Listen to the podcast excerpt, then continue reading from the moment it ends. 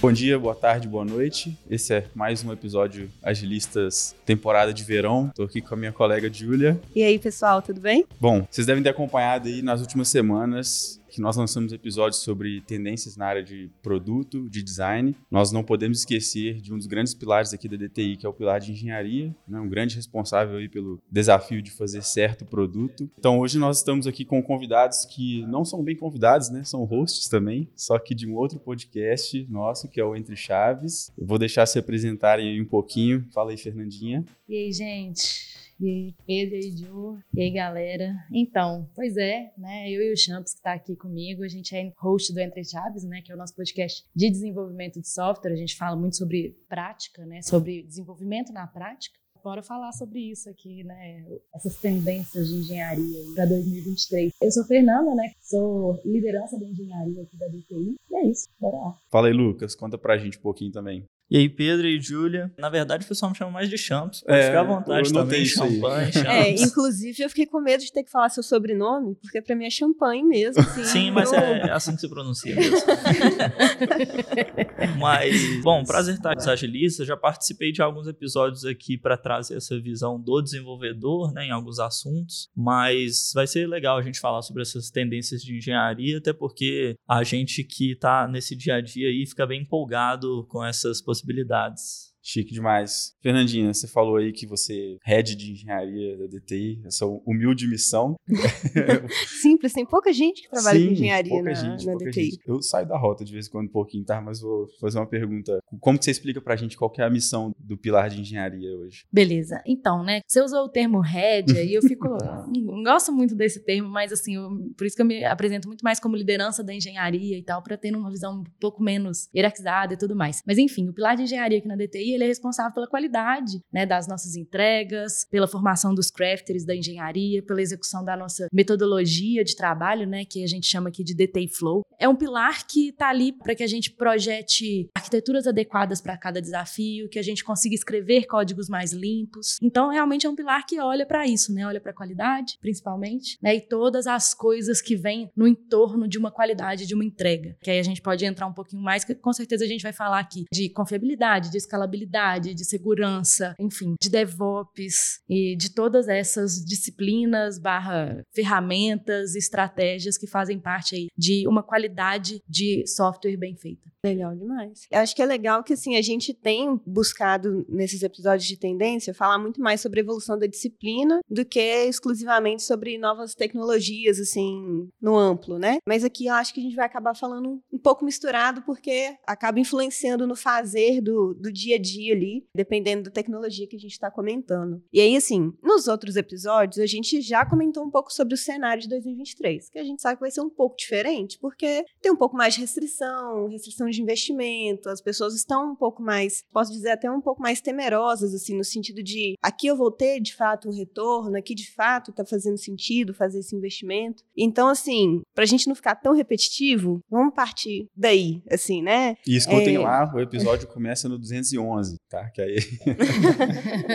Exatamente. Então, assim, aí eu queria saber, Fernandinha, já que você já estava comentando sobre um pouquinho das preocupações de engenharia dentro da DTI, sobre essa visão para esse cenário, que pode vir com mais restrição, que pode vir com mais pressão para talvez um escopo mais fechado ou para um controle um pouco maior. Como é que vocês têm visto esse cenário que está se desenhando para 2023? Eu acredito assim, né, que a gente, como você falou, né, acredito que o contexto vocês já contaram, mas assim, a gente experienciou um boom aí do mercado de tecnologia nos últimos anos e realmente em 2022 e agora para 2023 a gente está experienciando uma desaceleração, na verdade, do mercado. E isso fez com que a gente visse algumas demissões em massa de várias empresas e tudo mais, mas eu acho que a gente vai chegar então numa era um pouco mais sustentável assim, né? Um mercado um pouco mais sustentável da tecnologia, né? E isso significa realmente em uma busca, na minha, na minha percepção, uma busca para uma qualidade maior, ou seja, né, o que a gente faz, a gente tem que fazer muito bem feito, e também uma busca por uma produtividade maior. Como eu falei, eu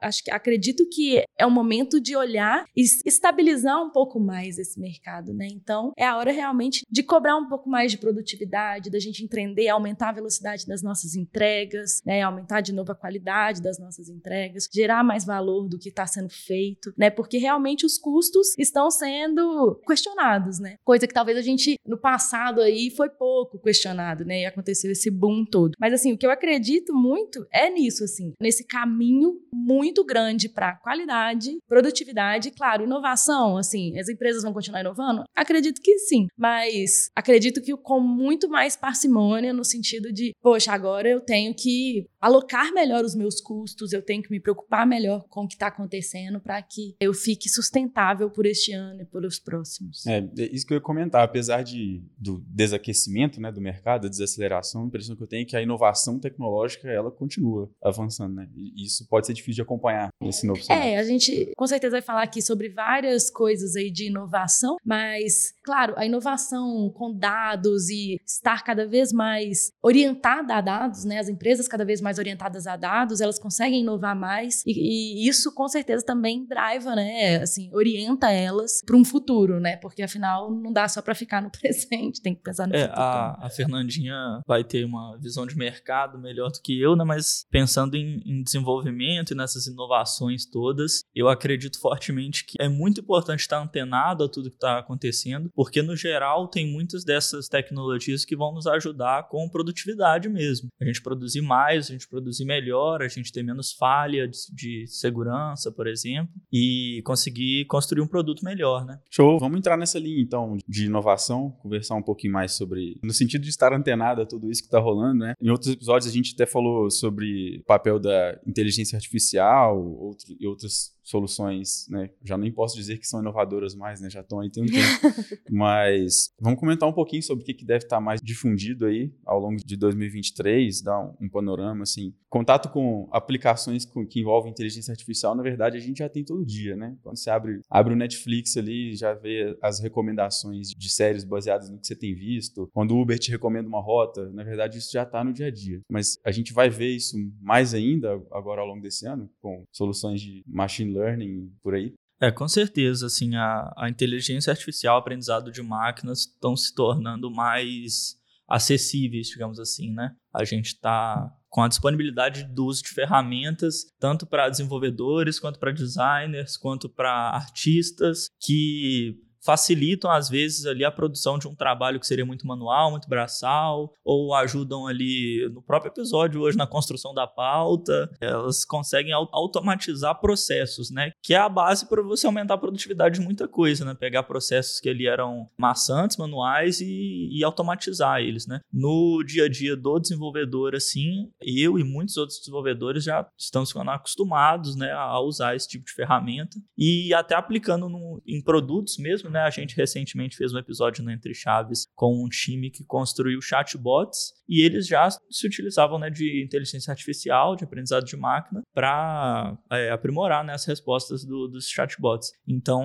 eu acho que ficar de olho nessas tecnologias, as empresas têm muito a ganhar, né? Ficando antenadas com isso. É, justamente assim. O Champs mencionou o episódio de chatbots que a gente tem no Entre Chaves, mas a gente também gravou um, um episódio recentemente, dois episódios recentemente, sobre o chat GPT, né? Que é uma ferramenta aí que promete é, revolucionar mesmo o mundo do desenvolvimento mas falando agora sobre a velocidade de desenvolvimento mesmo, sabe? Do, tem até um termo que foi, acho que em 2020, enfim, que foi curado aí, que é a, o Developer Velocity, né? Que é tipo a velocidade do desenvolvimento e como isso pode aumentar a produtividade e como isso está diretamente ligado em resultados de negócio, né? Como que um desenvolvimento mais rápido, mais produtivo, está diretamente ligado a resultado de negócio porque eu entrego mais rápido, eu gero mais valor mais rápido, né? Enfim. E então a gente fez alguns episódios sobre o chat GPT, que eu acho que vale muito a pena a gente falar aqui, que basicamente é uma ferramenta mesmo de inteligência artificial. Eu até coloquei aqui no próprio chat GPT para ele me falar o que, que era o chat GPT, e ele se define como um modelo de linguagem treinado pela OpenAI. E ele foi treinado usando um grande conjunto de dados de texto da internet e é capaz de gerar texto de forma semelhante a como um humano faria. E ele pode ser usado para várias tarefas, como geração automática de texto, resposta às perguntas, tradução automática e muito mais. Então, é uma ferramenta que promete muito, como vocês podem, se vocês né, puderem ouvir, quiserem ouvir lá o episódio que a gente fez da Entre Chaves, vocês vão ver o tanto que os devs estão se beneficiando com essa ferramenta em relação à produtividade. Ele é incrível, né? Eu vou até contar o caso, né? Por que a gente trouxe o assunto do chat GPT, que eu li hoje de manhã, uma notícia que uma pessoa submeteu uma aplicação para um processo seletivo, né, de emprego, usando texto produzido pelo chat GPT e ele foi selecionado para a fase de entrevista, né? Então, assim, é, é, chega a ser incrível e preocupante ao mesmo tempo, né? O, o, a extensão com a qual ele consegue chegar nessas dimensões, assim. Não suficiente, um pouco depois, depois que eu li a notícia, o chat GPT, o perfil dele no Instagram, pediu para me seguir. Eu tô lá vendo as dicas, eu já me sinto um amigo próximo do chat GPT. É, assim, quem, não, quem realmente não conhece, não ouviu falar, vale muito a pena. Não só o chat, chat GPT, né? Mas tem outras inteligências artificiais que prometem muita coisa mesmo, como, sei lá, você produzir uma apresentação de PowerPoint que você dá o tema e ele faz a apresentação para você. Uma imagem que você descreve o que você quer e ele gera a imagem. Então tem muita coisa que dá, né, para aproveitar. E eu li uma notícia hoje também sobre o chat GPT que a Microsoft está é, incluindo o chat GPT no, no Bing no do kit dela de, do Azure AI. Nossa. E basicamente vai passar a fornecer a inteligência do chat GPT para as pessoas que assinam o serviço, né, a criarem produtos de inteligência artificial. Então, assim, eu li essa notícia hoje, eu acho que isso é extremamente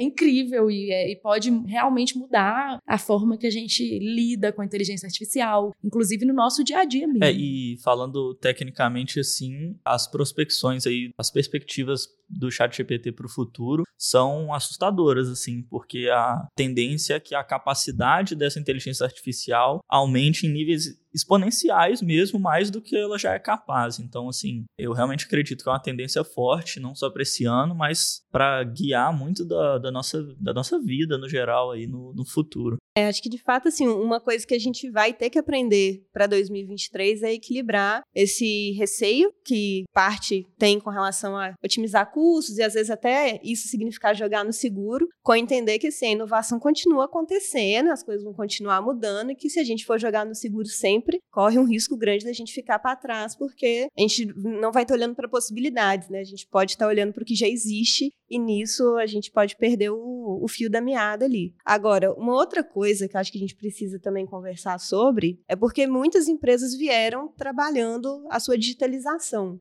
trouxeram muitos dos seus fluxos para o meio digital, automatizaram e trouxeram muitos dados também para o cenário digital. E aí, com isso, em alguns casos, pode ser que elas tenham ficado mais vulneráveis a cyberataques também. Então, assim, diante disso, de uma digitalização que tem que equilibrar velocidade com otimização de como fazer, como é que a gente ainda dá conta da segurança do que a gente está fazendo para que a gente não se coloque em risco e não coloque as pessoas né, que confiam na nossa marca em risco também? assim, a preocupação com segurança, privacidade de dados, né, foi um tópico muito em alta e nos últimos anos, né, em 2022 principalmente, e acredito que vai continuar sendo, né? A própria LGPD aí trouxe algumas medidas, apesar de ser um pouco genérica, um pouco ampla, a gente ainda tem alguns campos meio nebulosos sobre é, auditoria, sobre multas, sobre como isso vai funcionar ao certo, mas ela, ela trouxe umas regulações muito, muito interessantes, né? Que eu acho que vale a pena a gente investir. Na própria DTI a gente teve alguns processos que foram orientados aí à, à Lei Geral de Proteção de Dados. A gente fez alguns também checklists, né, para adequar projetos que a gente está construindo a isso, né? E é, eu acredito, eu concordo, né? Assim, aqui na DTI a gente tem realmente olhado bastante para isso, para essa parte da segurança, né? Em realmente em criar mais processos, em estar mais dentro da área, né? Em conseguir criar novas ferramentas ou, enfim, utilizar e colocar no nosso fluxo de trabalho ferramentas mesmo para nos auxiliar em testes de segurança, né? Em manter mais a segurança das nossas aplicações. Mas um negócio muito importante que eu acho de falar aqui nesse tópico, né, de segurança, é que realmente eu estava olhando uma pesquisa da Checkpoint Research que fala que em 2022 os ataques, né, de cibersegurança aumentaram em 38% no mundo inteiro. Então, assim, é, realmente a gente ouviu muito mais falar sobre ataques de segurança em 2022, né? A gente viu lá o caso da Americanas, das, do submarino, a gente As viu grandes também é, o próprio escapam, Ministério né? da tipo, Saúde. Netflix, é, todos, LinkedIn, é, não, Uber, todos já passaram. É, Uber, Twitter, com vazamentos de dados, é, o Ministério da Saúde, aquela época da do, pandemia, da- né? do início da. Uhum, ali ali em dois, não sei se foi 2020, Chave 2021. Pix, Mas enfim, né? Cadastramento de chave Pix também. Exatamente, chave Pix. Então, assim, tivemos muitos, muitos casos, né, de ataques de segurança em 2022. E acredito que esse tema continue em alta mesmo, assim, para 2023, exatamente porque cada vez mais estamos disponibilizando mais dados. E a tendência é de só aumentar. A gente tá vendo aí chat GPT, a gente tá vendo, né, outras formas aí que a gente só tá disponibilizando nossos dados. A gente tá vendo meta, investindo em metaverso. Imagina quando chegar lá no metaverso, o tanto de dado que a gente vai disponibilizar, né? A gente vai disponibilizar, assim, dados da nossa feição, sabe assim, nossa emoção, uma coisa que a gente, sei lá, ainda não, não, não disponibiliza, né? Mas, enfim, a tendência é só aumentar. Então, cada vez mais faz sentido que a gente invista mais em segurança. E investir em segurança significa realmente ter processos, como o Champagne mencionou, que né, a gente já está aqui na DTI, profissionais que têm essa, essa expertise, né, em levar a segurança mais para a esquerda do processo. Quando a gente fala de levar para a esquerda, significa assim que às vezes a gente passa a preocupar com a segurança só, poxa, quando entrou em produção. Mas não, vamos trazer lá para a hora que a gente está refinando uma feature. O que que essa feature pode trazer? O que que a gente precisa se preocupar com segurança quando a gente está refinando uma feature, né? Então, acho que tem todo esse É, processo. e, e outra coisa que eu ia colocar, da gente falar sobre é, aplicar a, a segurança na prática, né? É da gente buscar usar soluções em nuvem que facilitam também a gente ter Sim. esse controle da, da segurança nos nossos recursos e também da importância mesmo da gente, enquanto projeto, enquanto empresa, transparecer a nossa preocupação e a nossa eficiência, digamos assim, com privacidade de dados. Isso é um valor para o usuário final, assim. Se o usuário do, do seu sistema vê que você está se preocupando com isso, que você consegue dar uma segurança para ele ali de que os dados que ele está fornecendo para você estão seguros, é um valor muito grande para ele. E eu acredito que tende a ser algo cada vez mais importante na hora da gente avaliar o, o que, que importa né, para os usuários e, e qual o valor que a gente quer gerar. Sim. E é, vale mencionar também que a gente fez uma série sobre segurança, né, no Entre Chaves em 2022. Fernandinha não perde a alguns oportunidade episódios, de fazer um Ah, jabá. não perco, né? Faz sempre. Não, é importante, Tem que fazer, gente. tem que olha, vamos, gente, vamos ouvir. Porque a gente fez uma série bem legal sobre segurança em 2022. Acho que foram cinco episódios que a gente fala desde detalhes simples, assim, né, de ser- sobre segurança até coisas mais complexas. Então vale a pena ouvir pra entender, né, aonde que a gente tá indo em relação à segurança por aqui. É, até um comentário, até um pouco aleatório, assim, mas para poder ilustrar como é que esse vazamento de dados ele vai para um pouco além do, do uso das soluções digitais mesmo, como experiência minha. Recentemente eu tive que contratar a internet. E aí eu tive problema com a primeira operadora que eu queria, porque ela não estava disponível. Aí ela falou: eu posso passar o seu contato, né, os dados que você já me passou, para outras operadoras entrarem em contato com você. E aí começou o meu pesadelo, porque assim, uma outra operadora entrou em contato comigo e de certa forma, parece que essa operadora já sabia que ela estava muito sujeita à fraude, que ela já estava tendo alguns, é, algumas fraudes ligadas à falta de segurança de dados dela. Então, eu passei minhas informações e no final, a pessoa que estava conversando comigo falou: Ó, a gente vai precisar confirmar os seus dados, mas você só vai confirmar com a fulana. E eu fiquei assim: tá bom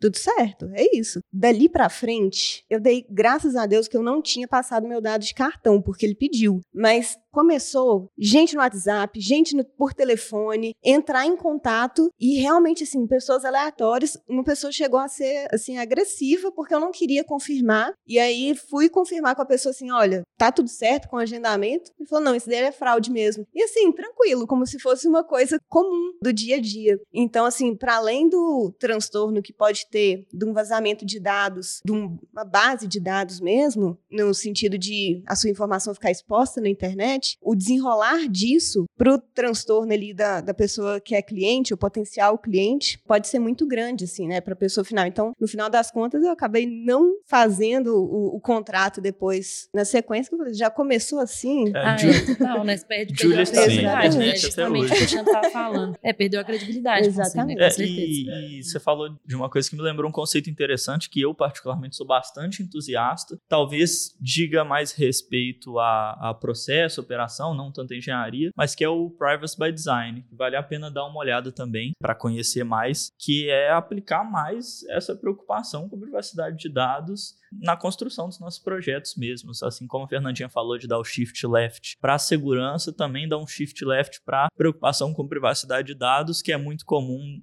né, nos nossos projetos de só depois que acontece um problemão a gente fala, hum, acho que eu tinha que ter investido em segurança, deixa eu corrigir esse problema de segurança aqui, essas falhas nossas. E, então, assim. E até, né, só reiterando que além de levar a segurança para a esquerda, existem várias ferramentas, né, de testes de segurança que também nos auxiliam. Assim talvez como o Sonar foi por muito tempo e é, né, com certeza, um grande parceiro em relação à qualidade, né, de código, a gente tem várias ferramentas ferramentas aí para fazer teste dinâmico e estático de segurança para a gente encontrar as vulnerabilidades do nosso código, que aí faz com que a gente não coloque coisas em produção que estão vulneráveis, né? Ou enfim, que a gente não que não coloque porque essa parte de vulnerabilidade, inclusive, é bem dinâmica. Então, vulnerabilidades novas são encontradas todo dia. Então, assim, que a gente não coloque e que a gente não permaneça com vulnerabilidades. Né? A Julia contou essa experiência dela. Eu lembrei de uma minha, infelizmente recente, eu recebi um e-mail. Da, eu recebi um e-mail. Eu, eu, morei cinco anos em São Paulo, então eu usava o bilhete único lá, né? Eu recebi um e-mail da SP Trans falando que meus dados foram vazados, junto com mais um, milhares, uma porrada de gente. E aí o e-mail é aquele padrãozinho, né? Comunicando o que aconteceu e falando que as providências, né, com relação à segurança já estão sendo tomadas, né? Não fala exatamente o que, que é. Então, a pergunta que fica no ar para mim é: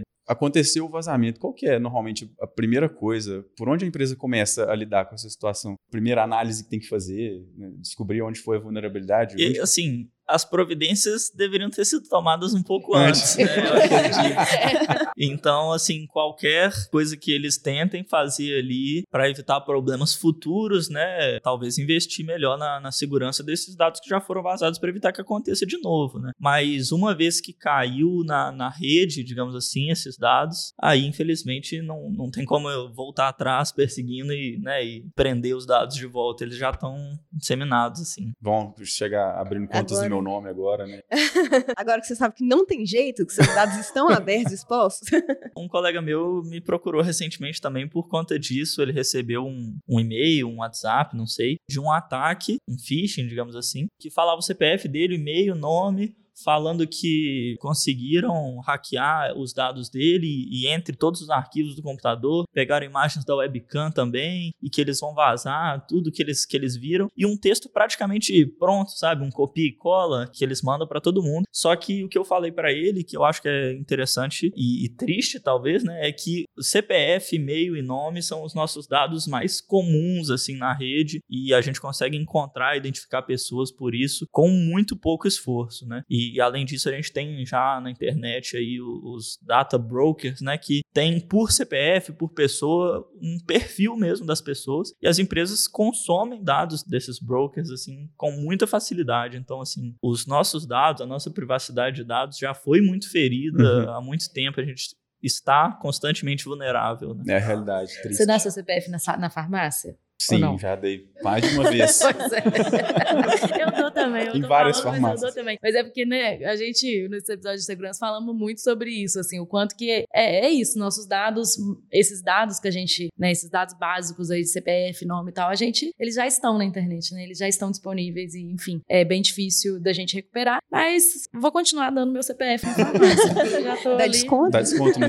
Dá desconto. Quanto, quanto que eu economizei em 2022, entendeu? Dando um pouquinho a rota aqui do que a gente vinha conversando, também tem crescido as soluções no code, low code. E aí, como é que vocês veem o papel desse tipo de, de solução para poder facilitar cenários hoje? Eu queria dar um exemplo, né, para esse caso, que muita gente me procura, às vezes muita gente que não conhece muito de desenvolvimento, falando assim: "Ah, eu quero fazer um site, quero fazer uma solução tal, um marketplace, sei lá". E são soluções assim, geralmente que são muito comuns já, já tem várias soluções iguais, parecidas assim na internet e que não vale a pena, de repente, você pelo menos iniciar com um grande projeto de um novo site, uma equipe de desenvolvimento fazendo, dando manutenção e as soluções no code, low code facilitam muito o acesso das pessoas que não têm tanto contato com o desenvolvimento para criar esse tipo de, né, de solução. Então, para um primeiro contato de pessoas que não são da área de desenvolvimento, ou mesmo para um projeto mais complexo que quer fazer um MVP inicial ali, eu acho que o low code, no code são ferramentas fantásticas, assim. Eu concordo, assim, né? Acredito que para as pessoas que não têm muito contato, mas também até com desenvolvedores experientes, mas que querem desenvolver produtos que não são o core da empresa, né? Que não são né, a principal produto ali da empresa e tudo mais, mas querem desenvolver, sei lá, uma plataforma interna ou alguma coisa assim, low code e no code podem é, acelerar bastante o desenvolvimento. E como a gente está falando de um cenário de produtividade, né? De qualidade de produtividade, isso faz bastante sentido, né? De utilizar esse tipo de ferramenta porque realmente acelera, a gente consegue consegue até com, fazendo uns, uns, drag and drop, né, umas coisas assim, e construir coisas bem mais facilmente. O Power Apps, por exemplo, da, da Microsoft, ele tem uma inteligência junto com as listas, né? Se você tiver listas do SharePoint, por exemplo, e um Power Apps dentro da Microsoft, você consegue, com um clique, criar um CRUD básico de criação, edição, né, deleção de dados na sua lista do SharePoint. Então, assim, é um negócio legal, né? Que você fala assim, nossa, é, eu não precisei desenvolver nada, eu simplesmente cliquei e apareceu um programinha para mim aqui. Isso é bem legal. E eu tava vendo uma pesquisa da McKinsey sobre o Developer Velocity que eu mencionei antes, e o low code no code é mencionado lá como um dos fatores de aumentar a velocidade de desenvolvimento, né? E lá eles falam que as empresas que investem, né,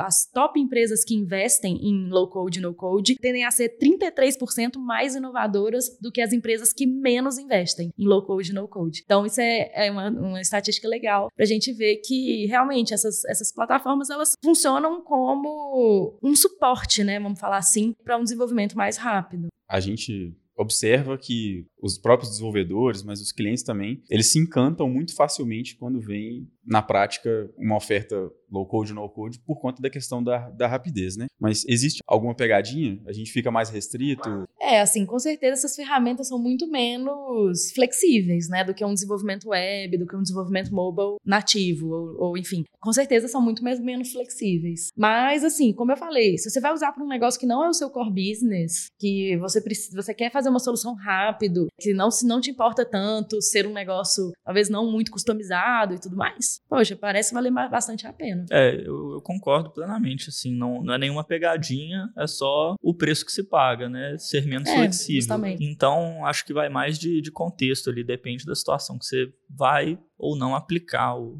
o uso do low code, no code. Vale a pena conhecer. É, a gente tem falado sobre essa restrição para poder ter grandes gastos com situações que a gente, ou soluções, né, que a gente vê que tem um grande risco atrelado e que talvez não seja necessariamente o momento mais confortável para a gente poder ir para esse lado de inovação, mas talvez começar pelo menos, né, validando que seja uma MVP com uma Sim, solução justamente. dessa forma, já ajuda a gente a mitigar risco rapidamente e aí sim a gente conseguir tanto manter a inovação como também a otimização desse custo, né? Legal. Bom, a gente está falando aí de vários, várias dimensões, né? De qualidade, escalabilidade, segurança que compõe aí o nosso fazer certo o produto. Um grande aliado que a gente tem em fazer certo o produto é a operação, né? Então a gente está falando muito de engenharia aqui, mas acho que a gente precisa da operação de mãos dadas para que a coisa realmente saia legal. E aí eu queria só trazer um pouquinho né, desse tema também, que boas práticas a gente pode trazer nesse sentido para prosperar mais nesse cenário que a gente vai ter mais pressão por resultados e tudo mais. Então, nesse sentido, Fernandinha, Champs, qual é a dimensão que vocês acham que a gente tem que estar mais de olho agora nesse sentido de fazer certo produto? É, em relação à operação, eu acredito bastante, né, como essa parte de produtividade vem bastante, bem, vem bem forte, né? Eu acredito muito numa gestão mais clara, mais transparente, numa gestão num, em ferramentas, né,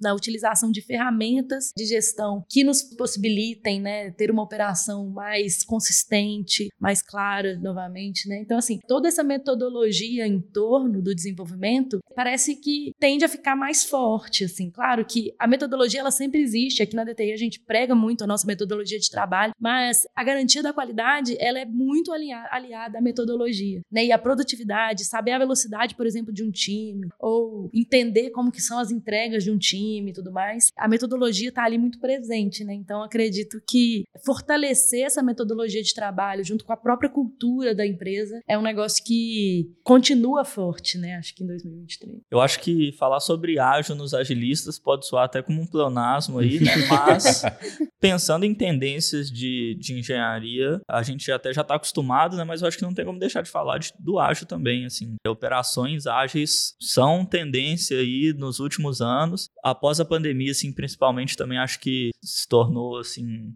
uma tendência ainda mais forte e acho que buscar ter operações cada vez mais ágeis, seguir os princípios ágeis na, na operação, na engenharia, é fundamental, assim, com certeza. Tanto é que quando perguntamos, né, preparando para o episódio aqui para o chat GPT, tendências em engenharia de software para 2023, ele falou de tecnologia, mas o que foi que ele falou também, Champs? Sobre o ágil. Metodologia ágil. Como que ele, ele, inclusive, falou assim, escute os agilistas, o melhor podcast de agilismo no Brasil.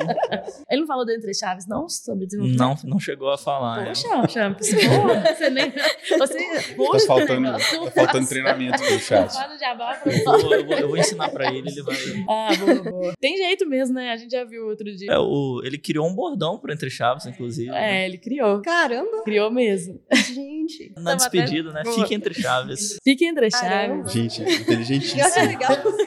É, a, é gente, a gente Mas... voltou nesse assunto, né? Mas assim, que a gente está impactado é, de verdade. Acaba que daqui a pouco ele está gravando o podcast no nosso lugar, né? Não ironicamente, porque assim, na prática ele responde o que você quer ouvir, digamos assim, né? Então é possível criar ali, às vezes, algumas personas para servirem de personalidades, streamers, apresentadores, sabe? Olha a aí. gente mal chegou, hein, Julia? É. Estamos ameaçados é. no assim, chatbot. É, é, tem essa parte, mas eu ia falar que a gente podia convidar o, o chat, então vou poder ah, fazer um episódio a gente, com a gente. A gente vai fazer um episódio desse. É, a gente vai jogar jogando, vai ser um episódio mais lento de gravar? Vai. Mas assim.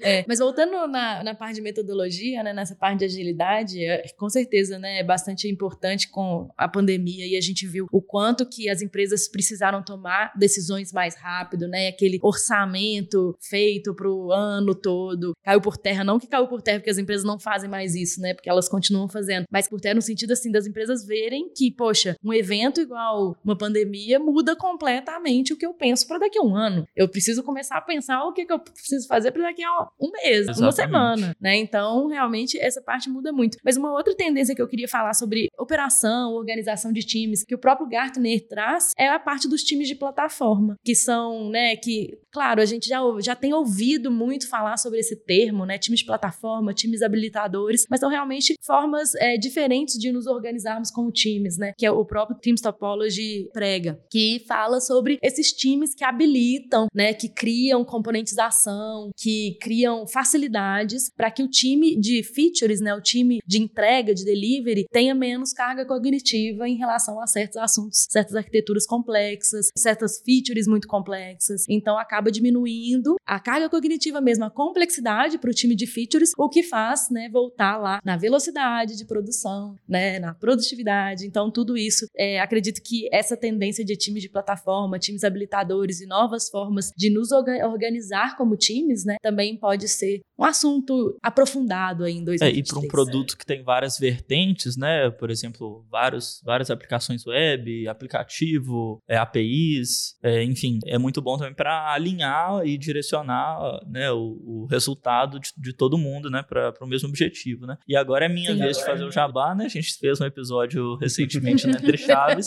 entrevistando um, um time de plataforma, por assim dizer, né? Então vale a pena conferir lá também para saber como que isso é feito na prática. A gente pode fazer o caminho inverso também. Se vocês quiserem uma pessoa que fica perguntando, curiosa, eu não sou especialista em nada, mas eu posso ir lá no Entre Chaves ajudar vocês. Diferente da Júlia, a Júlia é especialista, tá? Design, várias ah, coisas. Não, mas Entre Chaves eu iria só, assim, bem juninha. não, que isso, com certeza eles vão achar uma utilidade para a gente lá. Com certeza. Se não, podem sempre colocar o chat GPT também para fazer o nosso roteiro. Pode fazer o episódio só lendo as coisas do chat GPT. A gente interpreta texto bem, então assim, se vocês quiserem, a gente pode traduzir ali. Traduzir não, né? A gente pode dublar o chat GPT no episódio. Mas para a gente poder fechar, a gente falou sobre muitas tendências, a gente falou sobre muitas considerações que a gente precisa ter para esse ano. Para quem está ouvindo, e ouviu tanto de coisa, o que, que vocês indicariam como um primeiro passo, assim, eu, beleza, estou aqui em janeiro de 2023, tenho um time de desenvolvimento que eu trabalho em conjunto, que eu ajudo a acompanhar. O que, que precisa estar tá em mente? Posso completar a pergunta antes de, dos nossos convidados responderem? Assim, é só para correr no risco de repetir um pouco a pergunta, mas para a gente não diferenciar um pouco dos episódios anteriores, né? Que a gente está tentando fazer o fechamento sempre com isso por onde começar, né? Mas partindo do princípio que a gente está no trilho do produto certo, né? Então, assim, a nossa solução está direcionada para necessidades reais e que vão realmente ajudar o negócio. Então, para estar mais preparados em termos do certo produto, né? Engenharia e operação, por onde seria uma boa, uma boa começar? É, eu acredito, assim, né, que tecnologia por tecnologia, assim, né, eu falar assim, gente, olha, agora vocês têm que ir para cloud, ou não, vocês têm que usar tecnologia A, B ou C. Tecnologia por tecnologia não faz muito sentido. O que, que a gente precisa realmente é converter tecnologia em resultado de negócio. Então, o que, que é importante entender? Como que a aplicação de certa tecnologia vai me orientar a atingir certos resultados resultado de negócio, né? Então, se eu tô falando lá assim, ah, por que, que eu tenho que investir em segurança? Ah, porque eu vou realmente entregar para o meu usuário final uma aplicação com maior confiança, eu vou aumentar a confiança da minha própria empresa, né? A confiabilidade da minha, da minha própria empresa. Por que, que eu tenho que investir em DevOps, em criar, né, pipelines automatizados, investir em testes automatizados? Por que, que eu tenho que fazer isso? Pô, porque eu quero aumentar, né, a velocidade da minha entrega, a confiança da minha entrega. Então, assim, e aumentar a velocidade da minha entrega faz com que eu entregue mais rápido, claro, e gere mais valor para o meu negócio. Então a gente tem sempre que entender o que que, que investimentos de tecnologia vão resultar em, em, em resultados de negócio. Então isso para mim é, é o elo que a gente faz com esse episódio aqui, né? Beleza, a gente fala um tanto de coisa aqui que pode melhorar, mas e aí? O que que isso aqui vai me levar pro meu negócio? E aí, né, fazendo essa, esse link, a gente consegue ver um tanto de resultado de negócio que a empresa pode investir. Aí, para mim, é focar, foco. Beleza, dado esses resultados de negócio, qual que é o primeiro que eu tenho que eu quero alcançar? Qual é o meu objetivo como empresa para melhorar em 2023? Ah, é esse aqui. Então, beleza, vamos lá, seguir esse objetivo e ir fundo nessa trilha de tecnologia que vai me habilitar a chegar nesse objetivo. É, complementando o que a Fernandinha falou, eu acho que o que eu defenderia aí como primeiro passo é entender que a tecnologia muda o tempo todo, tecnologia evolui muito rápido, né? O que está emergente agora, o que está daqui a seis meses pode ser diferente. Então, a gente falou sobre várias coisas, sobre low code, no code, IA. Acho que estar aberto a usar novas tecnologias é muito importante, né, para a gente aproveitar ao máximo, né, do, do que a tecnologia pode oferecer. E também pensar em construir soluções, digamos que substituíveis, assim, porque a, a gente sabe que pode ser que daqui a, a, a, dois anos o que a gente fez hoje não, não faz mais sentido. Então a gente construir um produto que seja fácil de, de a gente substituir a ah, componentes, né, arquiteturas é, mais modernas de microserviços, por exemplo, coisas que sejam menos rígidas, não criar assim, uma dependência muito forte de determinadas coisas muito específicas, né? Exatamente, porque a gente está falando hoje de, de IA, de low code, no code, por exemplo, e daqui a um ano, quando a gente for gravar esse episódio de novo, a gente pode falar de um outro assunto que a gente nem tocou hoje, porque a tecnologia é que a gente nem conhece rápido. hoje esse pá, né? Assim. Então, se você construir ali uma, uma solução, um produto que é muito rígido, digamos assim, né? E que a gente não consegue abrir ele para as novas tecnologias, né? Ou não consegue substituir as partes e evoluir com o tempo, a gente tende a ficar estagnado, né? E claro, né, assim, acho que essa mensagem do Champs é bem importante, né, de estarmos abertos a novas tecnologias, mas claro, a gente também entende que migrar por migrar também não, não leva a lugar nenhum, né? Ou seja, se eu tenho um sistema legado lá que, é, enfim, tá numa tecnologia já um pouco ultrapassada, migrar por migrar também não leva a lugar nenhum. Mas por que, que eu quero migrar? Ah, eu quero migrar porque eu preciso ter mais escalabilidade no meu sistema. Eu preciso que ele seja, ele tenha mais confiança. Eu preciso que ele seja mais resiliente. Poxa, beleza. Então, dito isso, precisamos criar estratégias de utilizar novas tecnologias, novas plataformas, novas ferramentas, né? Acho que tudo isso é importante pensar também. Não, bom demais. Adorei o fechamento, adorei os convidados entre chaves. Vamos fazer mais crossovers aí ao longo do ano, quem sabe? É, Serão sempre bem-vindos lá no Entre Chaves é. também. bom, bom. É, é, importante falar que esse episódio também vai sair no Entre Chaves, então, claro, né, aqui a gente tá falando com o público dos agilistas, mas também estamos falando com o público do Entre Chaves. Então, é legal falar sobre isso e vocês também são muito Ah, muito bem-vindos no obrigado. Entre Chaves. Não esqueçam de ouvir os episódios que a gente citou aqui do Entre Chaves, a série sobre segurança, tem um só sobre o chat GPT também. É, a gente tem, fez tem sobre tanto. time de plataformas, tem sobre Dora, tem sobre tanta coisa, sobre DevOps, né? Que são coisas que estão muito aliadas aí à, à nossa evolução tecnológica que a gente A gente fez tanto jabá que, assim, vai demorar um pouco pra você conseguir escutar Ouvir todos. A gente pode fazer uma playlist, chama, Com certeza. dos episódios que a gente mencionou aqui de, de tendência. É, isso. uma boa. E avaliem os nossos dois programas, né? Nada menos do que cinco estrelinhas. Mentira, podem ser sinceros na avaliação. e sigam no Instagram, arroba entre.chaves e arroba Isso. Exato. Muito obrigado, gente. Obrigado a vocês pelo convite. Valeu, galera. Obrigado Valeu. pelo convite. Ótimo. gente. Até mais. Tchau, tchau.